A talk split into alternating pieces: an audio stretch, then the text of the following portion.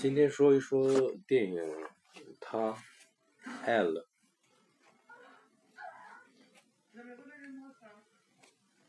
电影主要语言是法语，然后是法国、德国、比利时等合拍片儿，是二零一六年呃上映的电影。他参加了那个戛纳的竞赛片单元。对至于最后后面会讲我我没有在太关注。今天主要就是讲讲。我对这个电影的感受吧，电影开篇呢，就是像很多观众所看到的一样，嗯，属于那个法国大部分艺术电影或者是独立电影的一个呃感觉吧。一开始上来就是一个很毛泽东的冲突点，呃，女主被强暴，然后。其他影片的节奏也慢慢向推进，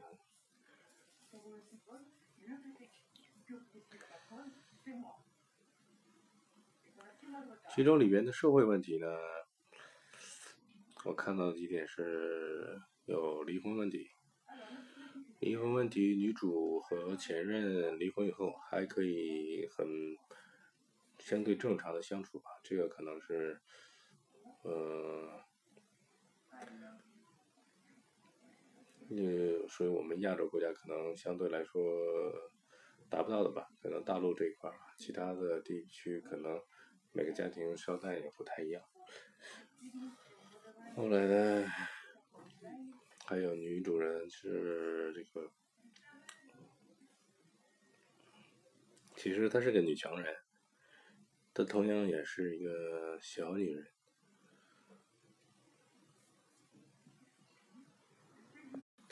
女强人的一方面，她是一个电脑游戏公司的主管，应该是 CEO 级别的吧，差不多。嗯，说是小女人呢，是在那个一次大 party 中，一个大那个刷黑里边，她呃，她要。他在他家里有他的孩子、前妻，然后孩子的女朋友、前妻女朋友，还周围邻居，还有公司的职员等等等，比较要好的朋友吧。但是，然后他呃做了一个非常女性的事的的事儿吧，就是把一个牙签放在他那个呃前夫现任女朋友的那个餐碟里，然后然后那个。他的那个前夫的女朋友也不会中招了，就是那个牙签扎到他的那个口腔里了。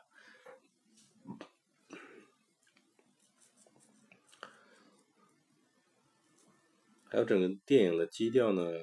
是属于怎么说，算是黑色幽默的吧，算是正常的欧洲电影。呃，看上去平淡无奇，净拍一些电影里边生活的人的生活的场景啊。呃，街道啊，行人呐，各个场馆呐，呃，一些人的琐碎的东西，但是他所带入的东西的故事呢，又不太像一个呃应该能发生的一个状态的状态。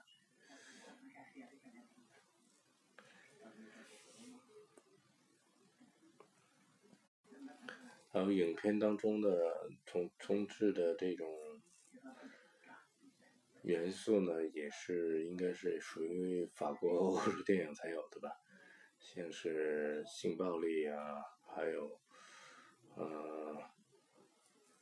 还有子女的单亲子女的生活，还有发展问题啊，还有如何跟。前夫或者前妻共处啊，还有小三问题呀，还有性伴侣问题呀，还有呃，作为上一代如何跟上一代的父亲母亲接触啊，还有如何跟下一代接触，这个都是影片里头所所带来的一些比较有意思的元素吧，所以我个人感觉这个电影是不太好归类的。嗯，它不太算新浪潮电影，不算是一个，也不算是一个中规中矩的那个剧情片儿，因为它每个剧情的推进呢，看起来都很缓慢，但是这个爆点都很多，都是一下到这个高潮，然后又突然又回到一个平静的状态。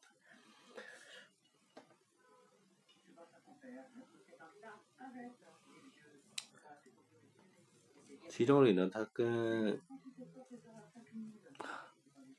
孩子的关系呢，其实我感觉好像是像是朋友关系。他他始终站在的角度还是一个家长的态度。他就是把他儿儿子一直当感觉他像傻子一样，然后他看到的一些他儿子的不足，可能。还有他儿子女友的做的一些对他很头痛的事情，他也，他嘴上是说一些狠话，但其实心里也应该不舒服的吧。还有就是说到他的单亲母亲，母亲这个女主的母亲，她也是个单亲母亲，因为她的父亲是杀人犯，所以。她很小的时候就基本上离开他父亲了，她父亲在坐牢，所以他他的性格可能也是会有一方面的影响，怎么样？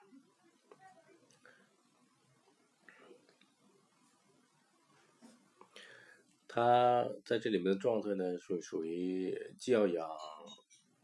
自己的儿子，也要养自己的妈妈，然后他的母亲呢，呃，女主的母亲呢。呃，也喜欢包养一些小白脸儿，可以给他提供性服性服务的人。还有他的，因为他住的理论上应该感觉住在巴黎郊外，然后可能没什么朋友之类的，应该算得出来的可能就是属于他公司的那个女闺蜜吧，还有可能就是他的那只猫，然后就没有了。其他的也没什么，你基本上也就属于没什么朋友。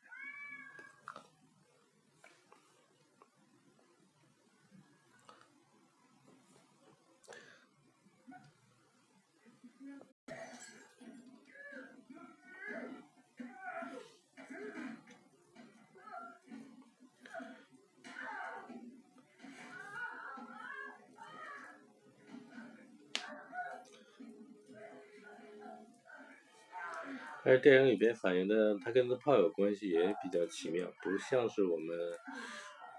至少是不像我眼中的炮友关系。他的炮，他跟他的炮友关系也是属于那种平等的，就是他们有的时候就约，然后如果是没感觉或怎么样就不找，各自各各各自的。还有他那个里边有一句话我记得挺好的，就是在大概是这影片结尾吧，他说跟那个呃男光头他的炮友，呃说，我跟你睡不代表要跟你发生关系，或者反过来说也一样成立，我跟你发生关系也不代表我要跟你睡，是这么一个逻辑。所以我们的关单我们的关系很单纯，就是啪啪啪。之后，其他的是其他的，还有里边信息，这里边的信息其实透露的不是那么的明显，要我们大家观众自己去找。比如说他跟那个蓝光头的关系，还有他跟公司里边其他职员的关系，他有一个，他当我感觉个人感觉，当他。要跟他炮友要结束那个炮友关系的时候，蓝光头应该艺术总监吧，然后他成功的那个勾到了要滑雪的那个小哥，然后那个技术宅男呢，他可能对他不感兴趣，但是技术宅男对他感兴趣，他可能还秘密的暗恋他，这导致那个影片的一个小的一个分支，就是他以为这个宅男，他公司里的宅男，眼镜宅男是强奸他的那个呃主要嫌疑人之一。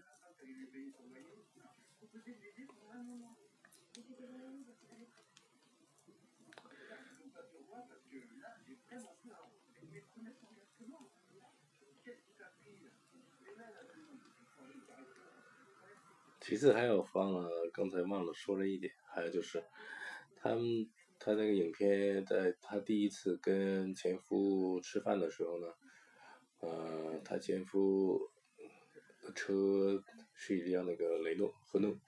是法国的车，然后他开的是一辆奥迪，然后他故意撞了他前夫的这个车的保险杠，目的是什么？呃，应该差不多知道了。他这个介绍呢，这次吃饭呢，主要是把那个他周围一个简单的人际关系网给大家一个剖出来，跟那个光头男的关系，还有他的女闺蜜的关系，然后跟他前夫吃饭的目的呢，前是也奠定了下一次在家庭聚会里边那个，呃，和他。前夫的男女友相见的一个过程吧，反正是挺有意思的。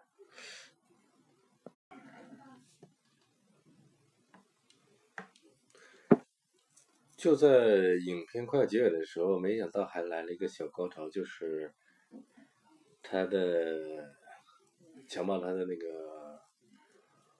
呃男的，也就是他邻居，然后又反过去再次。强暴他，然后他习惯性的以为女主变得就是顺从了，想跟他达到一种某种形式上的契约关系吧，但是他儿子的突然闯入了，又改变了现状，然后女主可能。之前可能会感觉剧情走得下去的话，会跟他达成某种关系，但是呢，结尾就改变了，然后女主 把他成功那个治罪，然后他也报了之前被强暴的仇，但是这个是不是跟那个女主天生家庭关系有关系？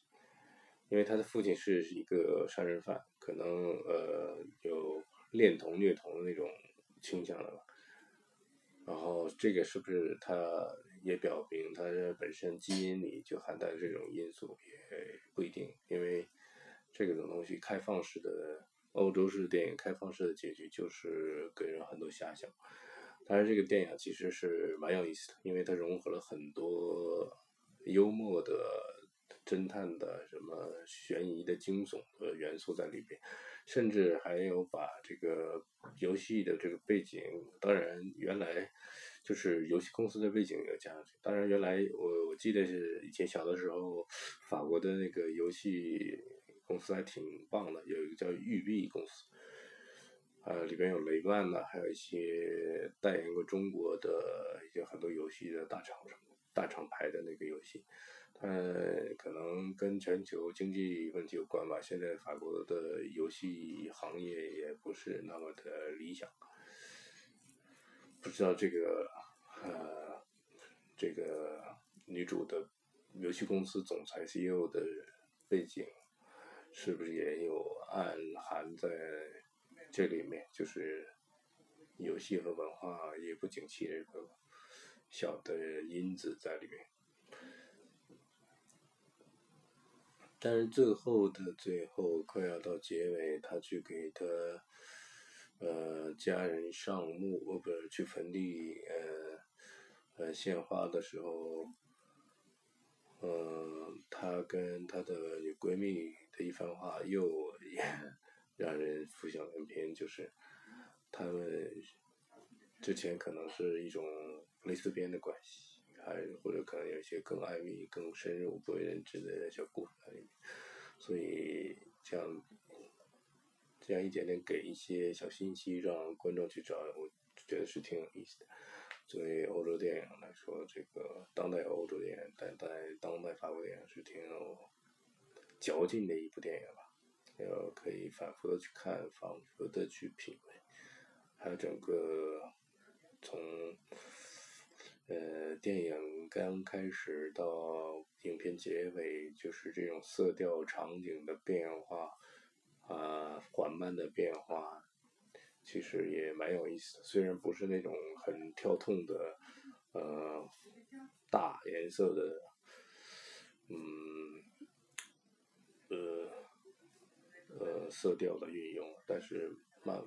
这些微妙的景色的变化，近于生活常态的一些，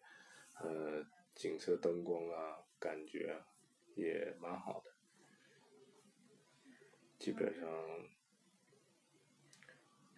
这个片子可以多反复看看，如果是对欧洲电影感兴趣的朋友，嗯，可以多看看。